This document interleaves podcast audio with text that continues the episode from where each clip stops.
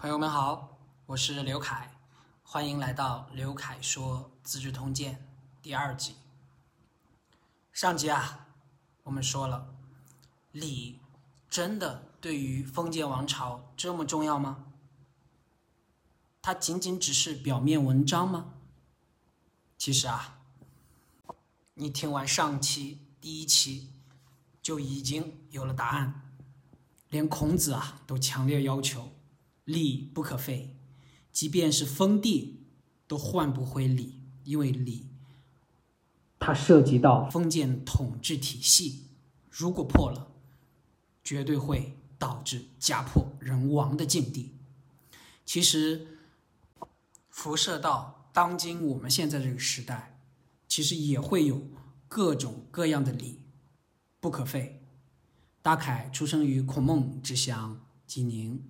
那里的各种制度，显性的、隐性的，其实都是非常深入民心的，甚至有时候都会觉得是一种繁文缛节。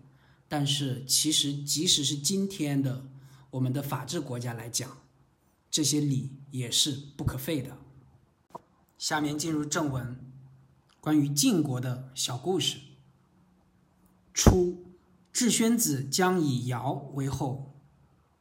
就是说呀，起初晋国智宣子想让智尧做继承人，智果曰：“不如萧也。尧之贤于人者五，其不逮者一也。美长大则贤，射欲足利则贤，义计必给则贤，巧文辩会则贤，强毅果敢则贤。”如是而甚不仁，就是同族的治果说呀，不如立智萧好，不要立智尧。智尧比别人优秀的地方有五点，而不如别人的地方呢有一点。它的好处有什么？它留有美并身材修长高大，这是第一贤。他擅长射箭驾车，勇武有力，这是第二贤。他技能出众，才艺超群，这是第三贤；他巧言善辩，文辞优美，这是第四贤；他坚强果敢，恒毅勇敢，这是第五贤。虽然有这五种贤能，但是他心中却没有仁德。哎，这样就坏了哈。原文说：“夫以其五贤凌人，而以不仁行之。”其谁能代之？若果立尧也，至宗必灭。这时候，治国就非常勇敢的劝谏啊，说如果他运用这五种贤能去驾驭别人，却做出了不仁不义的事情，那么又有谁能够与他和谐相处呢？如果非要立智尧为继承人，那智氏宗族必然。会被别人消灭。福听治国别族与太史为辅事，但是智宣子啊却没有听从，没有听从治国的这谆谆劝谏啊。于是治国呢，在经过太史的同意后，从治世中脱离出来，另立府事。你不听我的，我就自立门户。我们继续诉说下面的故事。赵简子之子，长曰伯鲁，幼曰无恤。话说是赵简子的儿子啊，大的叫伯鲁，小的叫无恤。将至后，不知所立，乃书训诫之词于二简，以授二子曰：“谨食之。”赵简子啊，准备设立继承人时，不知该立谁才好，于是啊，把一些训诫的话分别写在两块竹简上，交给两个儿子，并且嘱咐他们说，要好好的牢记这些话呀。三年而问之，伯鲁不能举其辞，求其简，以失之矣。问无恤，诵其辞甚习，求其简，出朱袖中而骤之。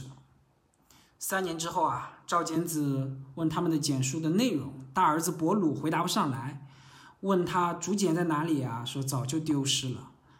这时候呢，在问小儿子吴旭时啊，他把竹简上训诫的话背得滚瓜烂熟。问他的竹简在哪里啊？他马上从衣袖中抽了出来。于是简子以吴旭为先，立以为后。于是呢，赵简子认为吴旭具有贤能，就立他为正式的继承人，虽然他不是长子。我们继续往下看。简子是引夺为晋阳，请曰：“以为简思乎？亦为保障乎？”就说赵简子啊，派尹铎治理晋阳。临行前，尹铎请示说：“此行是您让我搜刮民脂民膏呢，还是要把晋阳作为晋国的保障之地呢？”哇，这个问话是非常大胆的啊！简子曰：“保障在。”印多损其户数。赵简子回答说：“当然要把晋阳作为保障之地啊。”那尹多去了之后，于是就减少户数，因为呢，这样可以减免赋税，增进民生。简子谓吴续曰：“晋国有难，而吾以引夺为少，吾以晋阳为远，必以为归。”赵简子啊，就告诉儿子赵无恤说：“假如晋国发生了灾难，你不要嫌弃尹夺地位低下，更不要嫌晋阳路途远，一定要去晋阳投靠引夺，作为你的归宿。”说明啊，赵简子对尹铎这个人是非常的信任的。我们继续往下看，即智宣子卒，智襄子为政。与韩康子、魏桓子宴于兰台，是说啊，这个背景是智宣子去世以后，智襄子执政掌晋国大权，和韩康子、魏桓子在兰台设宴饮酒。智伯系康子而武断归。智伯闻之，谏曰：“主不备，难必至矣。”智襄子啊，是在戏弄韩康子，又侮辱他的家相段归。那智襄子的手下智国听说后，告诫智襄子说：“主人啊，如果您不小心提防灾祸，将来必然会大祸临头啊。”智伯曰：“难将有我，我不为难，谁敢兴之？”那智襄子就回答道：“生死灾祸呀，都出自我的手。我不来制造灾难灾祸，谁敢胆大妄为的来制造灾祸呢？”对曰：“不然。夏书有之曰：‘一人三失，怨气在明，不见是徒。夫君子能勤小物，故无大患。今主一宴而耻人之君相，又弗备。’”曰：“不敢兴难，吾乃不可乎？”这时候，治国很真诚地劝谏道：“不是这样的，您不知道夏书上曾经说啊，一个人的过失太多，积累的怨气，难道要显著的时候才去处理吗？一定要在怨恨没有显现的时候就要谋划对策呀。君子能谨慎地处理每一件小事，才能够不招致大患。”现在主公在宴会上羞辱了他们的国君和丞相，事后又不加以提防，还说他们不敢胆大妄为，这样恐怕不太合适吧？锐、蚁、风、虿，皆能害人，况君相乎？俯听，就说啊，蚊子、蚂蚁、黄蜂、蝎子都能害人，更何况一国的君相呢？但是智伯呀，没有听从他的谏言。接下来呢，智伯请地于韩康子，康子欲服与，就是说呀，智襄子请韩康子割让土地给他，而韩康子啊不想给。段贵曰：“智伯好利而弊，不与，将伐我，不如与之。彼纽于得地，必请于驼人，驼人不与，必相之以兵。然则我得免于患，而待事之变矣。”这时候，段圭劝说啊，智伯是一个贪图财货、刚愎自用的人，不给的话，他肯定会率兵攻打我国。不如先答应他的请求，他很轻松的就取得土地，一定会更加的狂傲。接着肯定又要让他人割地，他人不给呢，他必定会领兵攻打。然后呢，我们就可以免除祸患，静观时势而伺机而动了。康子曰：“善。”使使者至万家之义于智伯。智伯悦。这时候啊，韩康子听了。段圭的劝谏说：“好主意。”于是啊，就派使臣把拥有万家人口的都邑啊给了智伯。那智伯呀，当然非常高兴了。又求地于魏桓子，桓子欲服于人章曰：“何故服于？”这时候呢，智襄子啊胃口挺大，又让魏桓子割让土地。那桓子当然不想给。这时候，他的大臣人章说：“为什么不给呢？”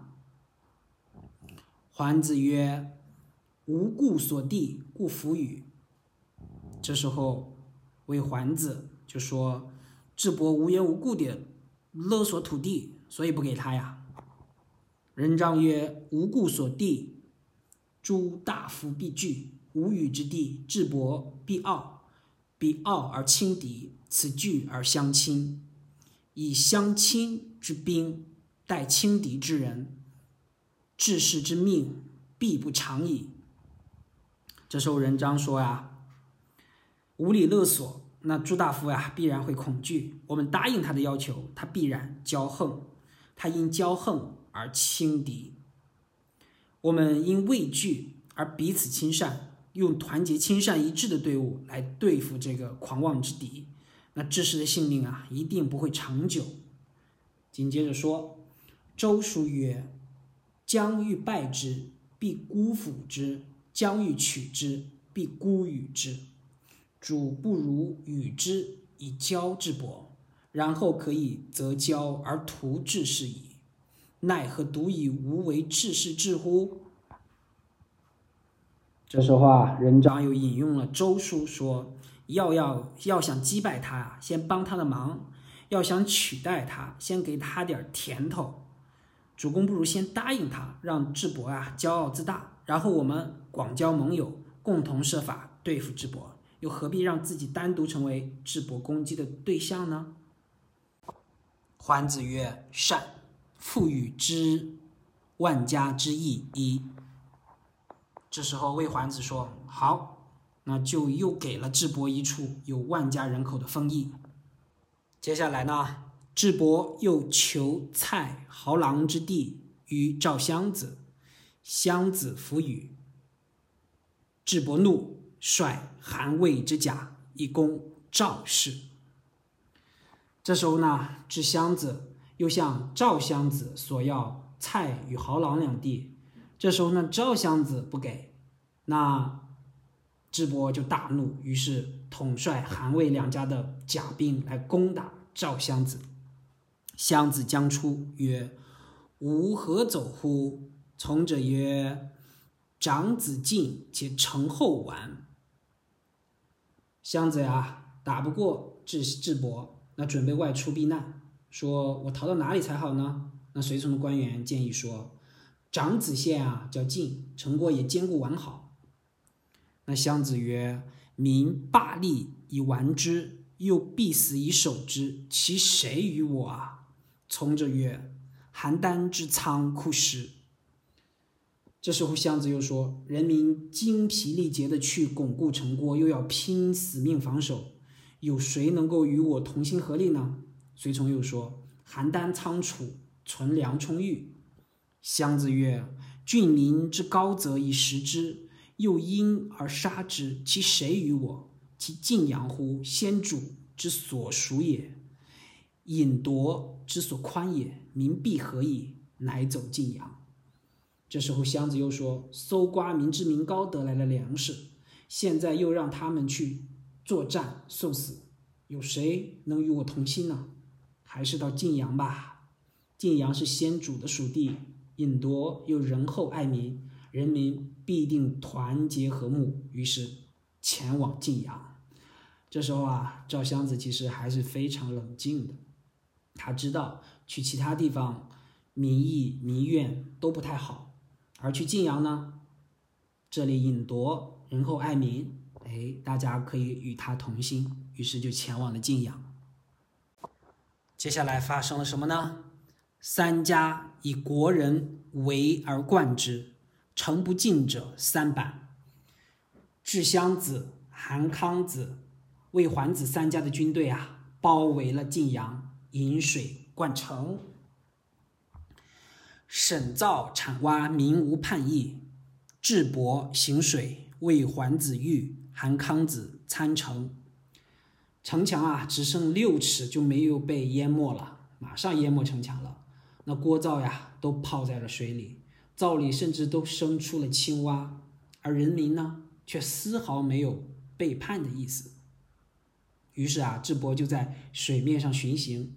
当时呀，魏桓子驾车，韩康子。之矛居右，智伯曰：“吾乃今令之水，可以亡人国也。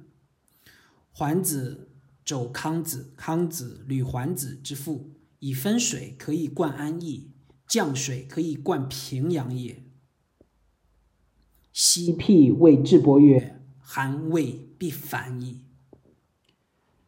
智伯这时候感叹道：“今天我才知道，水也可以。”灭亡他人的国家啊！魏桓子呢，用肘碰了碰韩康子，韩康子也轻轻踩了踩魏桓子的脚，暗示分水可以灌魏国国都安邑，降水也可以灌韩国国都平阳啊！那智伯的谋士西辞对智伯说：“韩魏两家肯定会叛变。”智伯曰：“子何以知之？”西咨曰：“以人事知之。夫从韩魏之兵以攻赵，赵亡，难必及韩魏矣。今曰胜赵而三分其地，城不没者三板，人马相食，城将有日，而二子无喜志，有忧色，是非反而合。”智伯就说：“啊，你是怎么知道的？”那西子说。根据人之常情啊，我们统帅韩魏的军队攻打赵，那赵家灭亡，灾祸必然会殃及韩魏两家呀。现在约定战胜赵国后，由我们三家来平分他们的土地。那晋阳城墙离被水淹没只剩六尺，那城中的积粮也用尽了，载军马做粮饷，眼看破城指日可待。可是呢，这二位呢，不仅没有丝毫喜悦的表情，反倒面带忧戚之色。这不是要反叛是什么呢？明日，智伯以西辞之言告二子。二子曰：“此父谗臣，欲为赵氏游说，使主疑于二家而泄于公赵氏也。不然，夫二家岂不立朝夕分赵氏之田，而欲为危难？”不可成之事乎？第二天呢，智伯把西子的话告诉了韩康子、魏桓子两位。他们说，这个专门讲别人坏话的小人，其实是他，是西四，想要替赵氏游说，使您怀疑我们两家不忠啊，继而松懈对赵氏的进攻。要不然，我们怎么会放弃马上到手的赵氏？田产不要，反而去做有危险进而没有成功希望的事呢？看来韩魏两国的君主也不是省油的灯啊！接着往下，二子出，西自入曰：“主何以臣之言告二子也？”智伯曰：“子何以知之？”对曰：“臣见其事臣端而趋吉，知臣得其情故也。”智伯不俊，惜自秦始于齐。两人拜谢退出后啊，西辞进来说：“主公为什么把我的话告诉他们两个呢？”智伯说：“你是怎么知道的？”西次回答道：“我刚才看他们对我仔细端详，步履匆匆离开，就知道他们心里想什么了。”那智伯呀，仍然不听劝告。西次为了避祸，便请求出使齐国，走了。接下来发生什么呢？赵襄子使张孟谈前出见二子，曰：“臣闻唇王则齿韩，今智伯率韩魏而攻赵，赵王则韩魏为之次也。”这时候啊，那个被围困的君主赵襄子也是非常明智啊，派臣子张孟谈偷偷出城拜见韩康子、魏桓子两人，说。臣听说，唇亡则齿寒。现在智伯率领韩魏的军队围攻赵，那赵灭亡以后，下一个目标就是韩魏了。二子曰：“我心知其然也，恐事未遂而谋泄，则获利之矣。”张孟谈曰：“谋出二主之口，入臣之耳，何伤也？”二子乃因与张孟谈曰：“为之七日而遣之。”韩康子、为桓子说：“啊，这种情况我们心里早就知道啊，只是怕事情还没有成功，就计划败露了，那么杀身之祸便立即到来了。”那张孟谈说：“计谋出于二位主公的口，进入我一人的耳朵，有什么好害怕的呢？”于是啊，两人秘密的和。张梦谈商议，并约定好起事的日期，把张梦谈送回了城去。接下来，襄子夜使人杀守堤之吏，而决水灌智伯军，智伯军就水而乱，韩魏易而击之。襄子将卒犯其前，大败智伯之众，遂杀智伯，尽灭智氏之族。为福果在。接下来发生了什么？大家应该有预期了吧？当天夜里啊，赵襄子派人杀死治军守堤的那个官吏，来开河、开决河堤，让河水啊倒灌进入智伯的军营。那智伯的军队被水鱼淹，大家为了逃命，变成一团乱麻。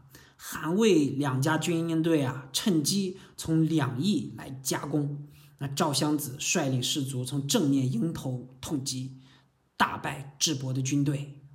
智伯的军队真的是一团溃散，并趁机杀掉了智伯，杀掉了王，将智氏族人啊全部诛灭，唯有福果幸免于难。以上呢就是大家熟知的唇亡齿寒的故事。接下来，陈光曰。智伯之亡也，才胜德也。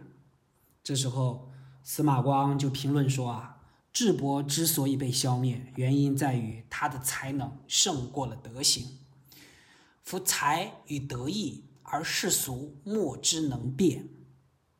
通谓之贤，此其所以失人也。就是说呀，才能和德行有所不同，一般人不加以辨别。统统称之为贤士，这就是智伯之所以看错人的原因。夫聪察强毅之谓才，正直中和之谓德。才者，德之资也；德者，才之帅也。才呀，说的是聪慧明察、刚强坚毅；而德呢，说的是公正耿直。中庸平和，才是德行的辅助，德行呢是才能的统帅。云梦之竹，天下之尽也。然而不矫揉，不与阔，则不能以入坚。唐西之金，天下之利也。然而不容犯，不砥砺，则不能以击强。这时候啊，有两个工整的比喻，说云梦出产的竹剑是天下最强劲的竹剑。然而呢，如果剑杆不经过揉曲角直，不安剑灵，不致阔端，那就不能射穿坚硬的东西。另外呢，唐西出产的铜剑是天下最锋利的宝剑。然而呢，不经熔铸规范，不经过锻打砥砺，就不能击败强大的敌人。是故才德全尽谓之圣人，才德兼王谓之愚人，德胜才谓之君子，才胜德谓之小人。这时候啊，就有几个人的定义了，就是说才德全备的人啊，才能称为圣人；那既无德又无才的人啊，只能叫愚人。那德。胜过才的人啊，可以叫做君子；才胜过德的人啊，就只能叫小人了。凡取人之术，苟不得圣人、君子而与之，与其得小人，不若得愚人。何则？君子挟才以为善，小人挟才以为恶。挟才以为善者，善无不至矣。挟才以为恶者，恶意无不至矣。就是说呀，大凡选拔人才的办法，如果找不到圣人、君子来委以重任的话，与其选择小人，还不如选择愚人。就是与其选择那些才胜于德德的人，还不如选择无才无德的人。为什么这样说？因为君子拥有才。能够做善事，那小人拥有才呢，就常常用来作恶。有才能的人行善，可以造福天下的黎民；那有才能的人为恶呢，就会贻害无穷啊。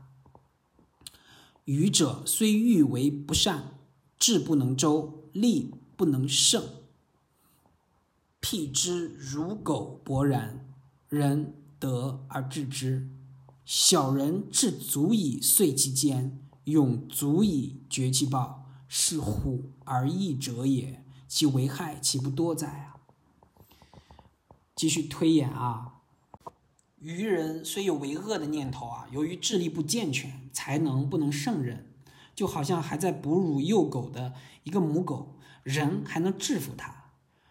但是呢，小人的智慧足以加剧他的奸诈，又有勇力来实行暴力，就好像。虎天意，它带来的害处能不多吗？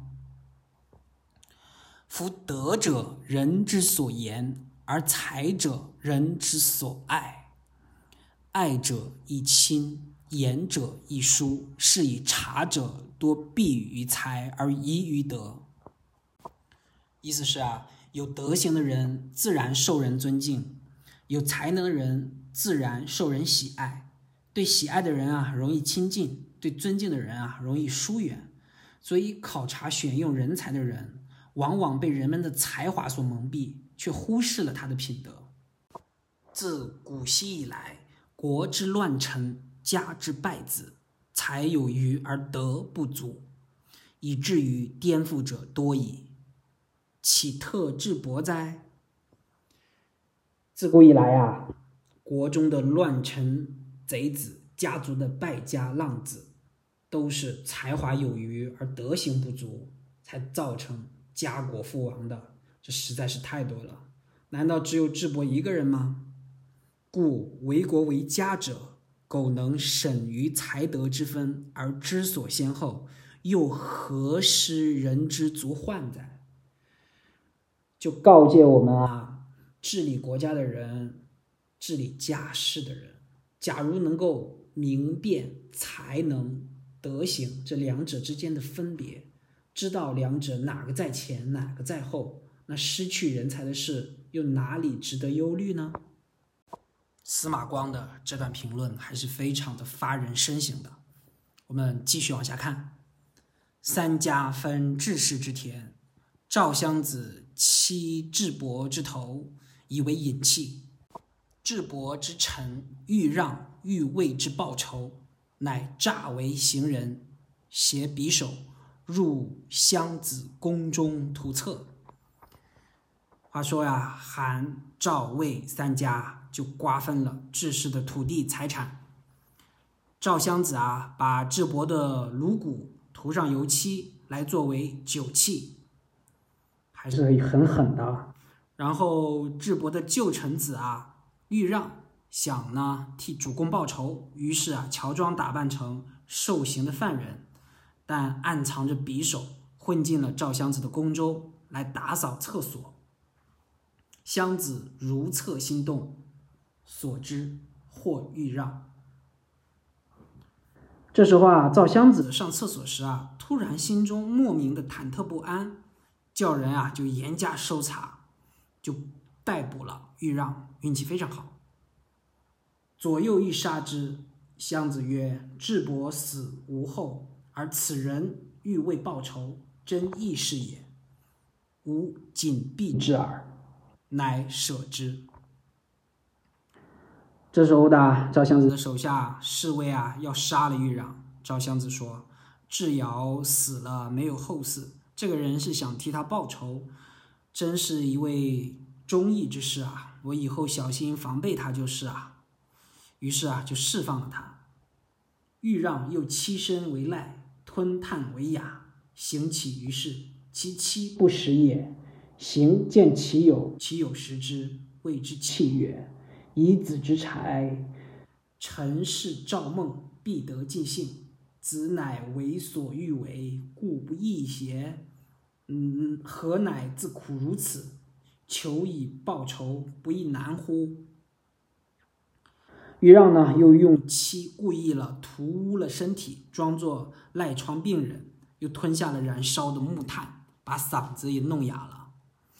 在集市上讨饭度日，那他的妻子都认不出他来。他在路上呢遇到了朋友，朋友认出来他了，就掩面流涕说：“以你的才华去投靠赵家，一定会得到宠幸。到时候你想做什么就做什么，报仇不是很容易吗？何必这样作践自己呢？这样寻这样来寻报仇的时机，不是很困难吗？”豫让曰：“不可。”既以伪之为臣，而又求杀之，是二心也。凡无所为者，即难耳。然所以为此者，将以窥天下后世之为人臣怀二心者也。豫让就说呀：“如果我委身为赵家之臣，而又设法去杀他，那是怀有二心啊。我现在的所作所为，尽管是常人极不容易办到的，而我之所以还要勉强去做，目的就在于。”让天下后世为人臣子却怀有二心的人感到惭愧。襄子出，欲欲让伏于桥下。襄子至桥，马惊所之，得欲让，遂杀之。赵襄子啊外出，欲让埋伏在他必经的桥下。那赵襄子走到桥边，马突然受到了惊吓。于是啊，赵襄子就派人四下搜索。哎，果然捕获到了豫让，于是这次就杀掉了他。这样看来，豫让也是一代英雄豪杰呀。好，我们继续往下。襄子为伯鲁之不利也，有子五人，不肯至后。说啊，赵襄子因为大哥伯鲁没有立为继承人，虽然自己有五个儿子，仍然不肯立继承人。封伯鲁之子于代，曰代成君。早卒，立其子焕为赵氏后。襄子卒，弟桓子遂患而立自立，一年卒。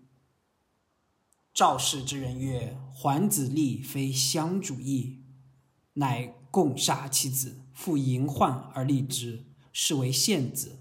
献子生疾，是为列侯。魏斯者，桓子之孙也，是为文侯。韩康子生五子，五子生前，是为景侯。这里啊，就讲了这段历史的前后。说啊，赵襄子啊，把伯鲁的儿子分封到代这个地方，称为代成君。不幸呢，早年过世，于是啊，立他的儿子赵焕为赵氏的继承人。那赵襄子死后呢，弟弟赵桓子驱逐赵焕，而自立为王。那不幸的是，继位仅仅一年也死了。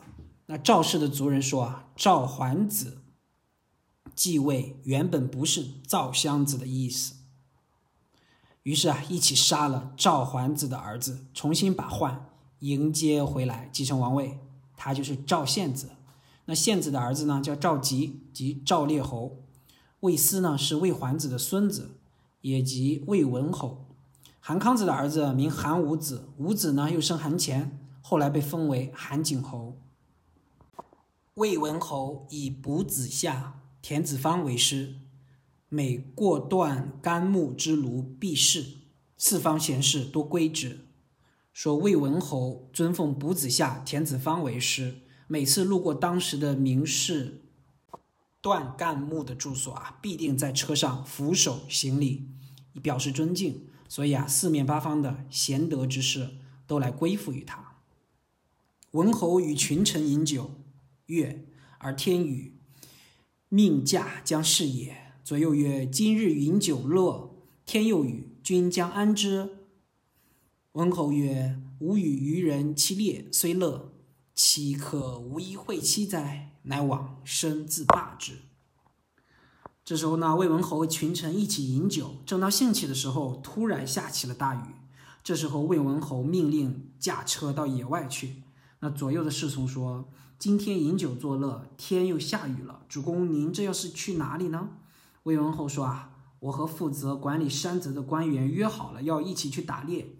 饮酒虽然快乐，可我怎么能不去赴约呢？”于是啊，起身前往，亲自告诉对方，因为下雨而不能打猎。说明啊，魏文侯非常讲信用。韩借诗于魏以伐赵。文侯曰：“寡人与赵兄弟也，不敢违命。赵借诗于魏以伐韩。”文侯应之亦然。二国皆怒而去，以而知文侯以讲于己也，皆朝于魏。魏由是始大于三晋，诸侯莫能与之争。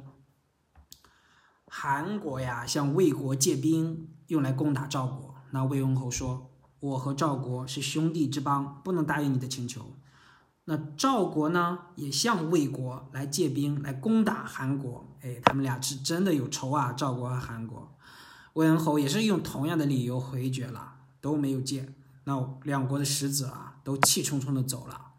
事后呢，两国知道魏文侯对自己的和善态度，都来朝拜魏国。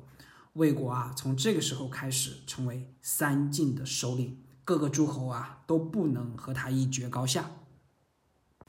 继续看，使乐阳伐中山，克之，以封其子姬。魏文侯啊，派乐阳攻打中山国，取得胜利之后啊，将中山国分封给儿子。魏姬，文侯问于群臣曰：“我何如主？”皆曰：“人君。”人作曰：“君得中山，不以封君之地，而以封君之子，何谓人君？”魏文侯啊，问群臣：“我是一位怎么样的君主啊？”大家都说：“仁德之君。”人作却说：“您攻占中山国，不把他封给你弟弟，却封给你的儿子，怎么算得上是仁德之君呢？”文侯怒，人作驱出。这时候魏文侯啊，当然听了受不了啊，勃然大怒，人作匆忙而出。次问翟黄，对曰：“人君也。”文侯曰：“何以知之？”对曰：“臣闻君人，则臣之。”相者人作之言之，臣是以知之。文侯曰，使翟黄召人作而反之，亲下堂迎之，以为上客。这时候呢，魏文侯又问翟璜，翟璜问曰：“回答说啊，您是一位仁德的君主。”文侯道：“你从哪里看出来的呢？”翟黄答道：“啊，臣听说国君仁德。”做臣子的人呢，就正直敢言。哎，基于这个推理，由于刚才人作啊正好言辞非常正直，所以我知道您是有仁德的。那魏文侯听了非常喜欢，派翟璜啊把人座召回来，还亲自到堂下迎接他，以上宾之礼待他。这里翟璜是非常有懂得拿捏住了君臣之道、语言的艺术的。继续往下，文侯与田子方饮，文侯曰：“终生不比乎？”左高，田子方笑。文侯曰：“何笑？”子方曰：“臣闻之，君明月关，不明月阴。今君审于阴，臣恐其龙于关也。”温侯曰：“善。”就说呀，魏文侯和田子方一起饮酒。文侯说：“钟声是不是有点不太和谐啊？左边的音调有点高。”那田子方笑了笑。文侯问：“你笑什么呀？”子方说：“臣听说啊，国君应当了解乐官是否有才能，而没有必要了解乐曲音调的和谐与否。现在您精通音调的和谐，臣下呀担心您恐怕会疏忽乐官的才能啊。”温侯说：“你讲的很好。”子姬出，遭田子方于道，下车服谒。子方不为礼，子姬怒。谓子方曰：“富贵者骄人乎？贫贱者骄人乎？”子方曰：“亦贫贱者骄人耳。富贵者安敢骄人？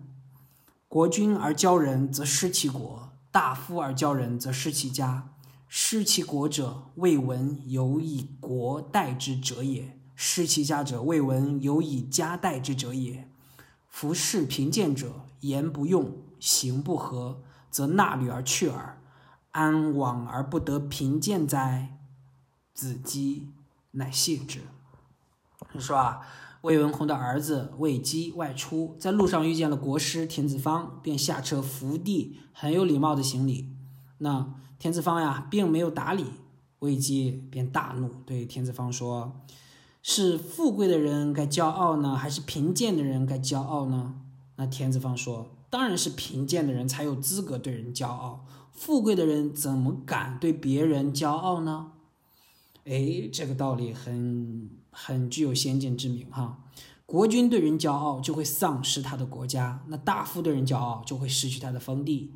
亡国的君主没听说还有人以国君来对待他的；失去封地的没听说还有人以大夫之礼来对待他的。贫贱的世人，假如言论不被采用，行为有所不合，穿上鞋子就走了，到哪里不是过贫贱的生活呢？那魏姬啊，听了国师田子方的这一段劝谏，真的是向他谢罪。是啊，越富贵的人越不应该骄傲。接下来，文侯问李克曰。先生常有言曰：“家贫思良妻，国乱思良相。今所至，非成则亡。二子何如？”魏文侯啊，问李克说：“先生，您曾讲过这样的话：‘家贫思良妻，国乱思良相。’我现在挑选宰相的人选，不是魏成，就是翟璜。你觉得他们两位呢，谁更贤能呢？”对曰：“卑不谋尊，疏不谋气。臣在绝门之外，不敢当命。”这时候，李克回答说：“，卑下者不应该替尊贵者做打算，外人不应该替亲人做打算。臣在外朝任职，实在不敢妄加议论。看来李克是非常谨慎的。”温侯说：“先生临事勿让。”客曰：“君服察故也。居是其所亲，富是其所与，达是其所举，穷是其所不为，贫是其所不取。吾者足以定之矣，何待客哉？”魏文侯就说：“呀，先生不要在面临国家大事的时候退让。”李克回答说：“主君呀，这是您不详细考察的缘故啊。对于臣下平日居处要多留意和他亲近的人，富有时啊，注意和他交往的人；显达时应该注意他所举荐的人；穷困落魄时注意他有所不为的操守；贫贱时注意他不随便谋取的姿态。通过这五个角度来观察，足够判断一个人的优劣，就完全没有必要和我商量了。温侯曰：“先生就舍，吾之相定矣。”于是啊，温文侯就说：“先生回府休息吧，宰相的人选我已经决定好了。”李克出见翟璜，翟璜曰：“今者闻君召先生而卜相，果谁谓之？”客曰：“未成。”翟璜愤然作色曰：“昔何首吴起，臣所敬也。君内以夜为忧，臣进西门豹。君欲伐中山，臣进乐阳。中山已拔，吾实守之。臣敬先生。君之子无父，臣敬敬屈侯父，以耳目之所睹计，臣何负于魏成？这时候，李克辞谢后啊，退出，遇见了翟皇。翟皇问：“听说国君召见您商谈委任宰相的事，不知道您选了谁呀、这时候，李克说：“我选了魏成。”那翟皇听了，面带愤怒之色，说：“镇守西河的吴起是我推荐的，叶县百姓生活疾苦，君上常常忧虑，我推荐西门豹。国君想攻伐中山国，我推荐了推荐了乐阳。中山国攻陷后，没有人镇守，我推荐了您。国君的儿子没有合适的老师，我推荐了屈侯父。从这些耳闻目睹的事情来看，我哪一点不如魏成呢？李克曰：“子之言克于子之君者，其将比周以求大官哉？君未相于客，客之对如是，所以知君之必相未成者。未成十禄千中，十九在外，十一在内。是以东德卜子夏、田子方、段干木此三人者，君皆失之；子所敬五人者，君皆臣之。子恶德与魏成比也。李克就说呀：“你把我推荐给君上，难道是想结党营私，谋求更大的官职吗？”国君问我谁合适、适合担任这个宰相，我才说了那样一番话。我之所以推荐君上会任魏成做宰相，是由于魏成尽管有千重的俸禄，十分之九都用于社会了，只有十分之一用于自己的家庭啊。所以在东方得到了卜子夏、田子方、段干木这三个人，君上都以失礼对待他们，而你推荐的那五个人。君上呀，只是用他们做臣子，那两相比较，你又怎么和魏成相比呢？翟皇郡寻再拜曰：“皇鄙人也，师对，愿足为弟子。”那翟皇啊，听完愧疚的后退一步，再拜谢说：“我实在是一个鄙陋浅薄的人啊，刚才答话失礼，愿终身成为先生的弟子。”好，接下来我们进入另一个诸侯国的故事。吴起者，魏人，仕于鲁。齐人伐鲁，鲁人欲以为将，齐娶齐女为妻。鲁人疑之，齐杀妻以求将，大破其师。这时候谈到吴起啊，是魏国的人，在鲁国做官。这时候呢，齐国攻伐鲁国，鲁国人想请他做领兵将领，但是由于吴起的妻子是齐国的女子啊，这时候鲁国人啊有疑心，于是啊，吴起就杀掉了妻子，求得担任将领的机会，大败齐国军队，把齐国击退了。或见之鲁侯曰：“其始事曾参，母死不奔丧，曾参绝之。今有杀妻以求为军将，岂残忍薄行人也。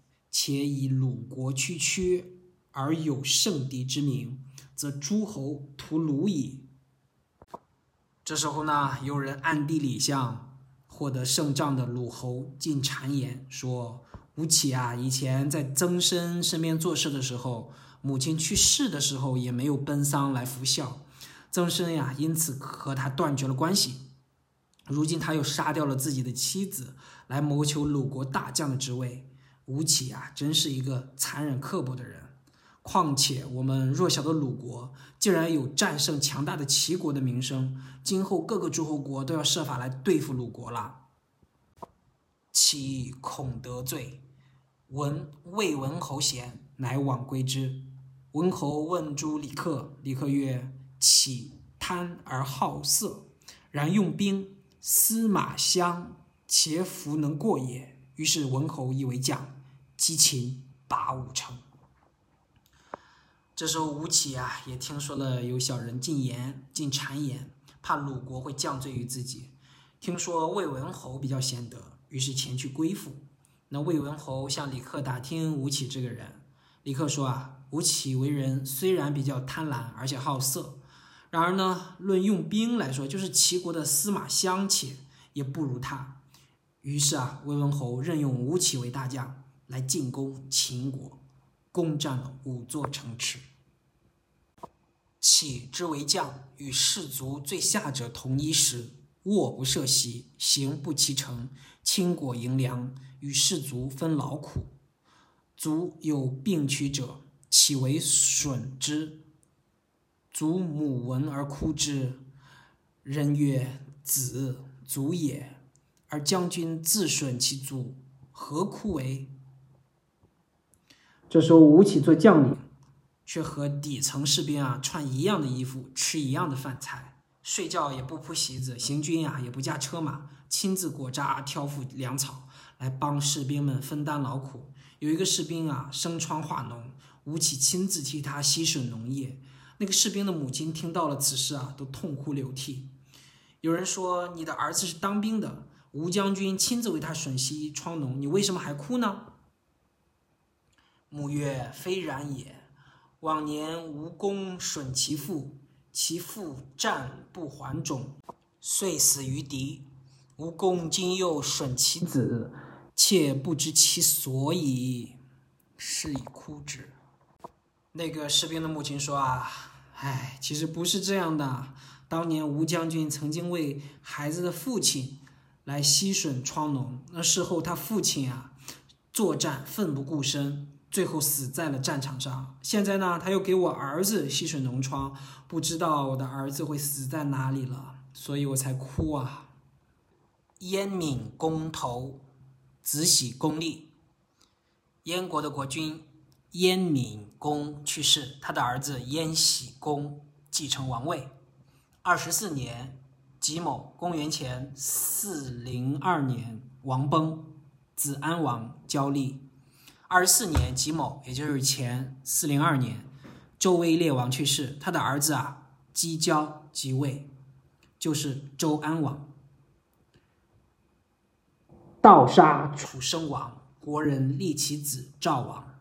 强盗呀，刺杀楚生王，楚人立他的儿子为赵王。好了，以下就要到安王的部分了。以上呢就是吴周威列王的这一段时间的故事。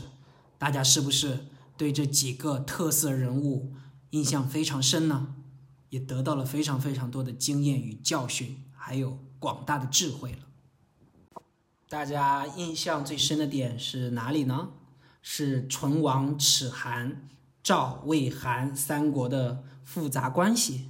还是智伯的有勇无谋，有实力却因缺乏谋略而亡国；还是对司马光关于才能与德行的辩证关系；还是魏文侯的贤能与智慧；还是国师田子方和李克的关于做人做事的大局观与大智慧呢？好，今天第二期的节目就到此为止。预知接下来安王时期的事情发展如何，且听下回分解。